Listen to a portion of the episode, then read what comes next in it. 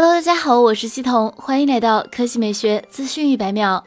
在 Redmi K50 电竞版发布之后，Redmi K50 系列新成员已在路上。今天，知名爆料人士 Alex 曝光了 Redmi K50 标准版渲染图。渲染图显示，Redmi K50 标准版正面为中置挖孔直屏，下巴较窄，背部为矩阵三摄方案，摄像头下方是条形闪光灯，底部为扬声器开孔和 Type C 接口，无3.5毫米耳机孔。爆料称，Redmi K50 可能会搭载高通骁龙八旗舰处理器，至于此前的爆料有所出入。此前，熊猫很突然爆料，Redmi K50。标准版使用骁龙八七零，爆料显示，Redmi K50 Pro 使用天玑八幺零零处理器，因此 Redmi K50 标准版使用骁龙八的可能性不大，更有可能会使用骁龙八七零芯片。此外，爆料显示，这次 Redmi 会推出三款机型，除了 K50 标准版、K50 Pro 之外，还会有超大杯 K50 Pro Plus 三款新机有望在三月份亮相。目前，该系列旗舰已经获得了三 C 认证，预计很快就会官宣。来看第二条新闻，比亚迪汽车官微晒出了采用全新 EV Dragon Face 设计的2022款唐 EV 海报。作为中期改款车型，2022款唐 EV 的外观最大变化之一，就是在前脸上换用了与汉 EV、宋 Plus EV 类似的密封式进气格栅设计方案，前格栅加入一根粗壮的镀铬饰条，并将唐标识镶嵌其中。同时，前脸下方还配有横状通风口装饰，配合底部横贯式的银色饰条，简约且霸气，极具辨识度。据悉，二零二二款唐 EV 提供两驱和四驱版本可选，CLTC 工况下续航里程达到六百一十五公里和七百三十公里。动力方面，新款唐 EV 将搭载一台最大一百六十八千瓦的前驱动电机，四驱高性能版配的是前后双电机，最大功率分别为一百八十千瓦和两百千瓦，零到一百公里每小时加速用时仅四点四秒。车身尺寸为四九零零、一九五零、一七二五毫米，轴距为二八二零毫米，定位于中型 SUV，预计会提供六座和七座两种版本。根据此前曝光信息来看，二零二二款唐 EV 目前暂定将于三月下旬开启预售，四月下旬上市，同时将小批量交付，五月起正常交付。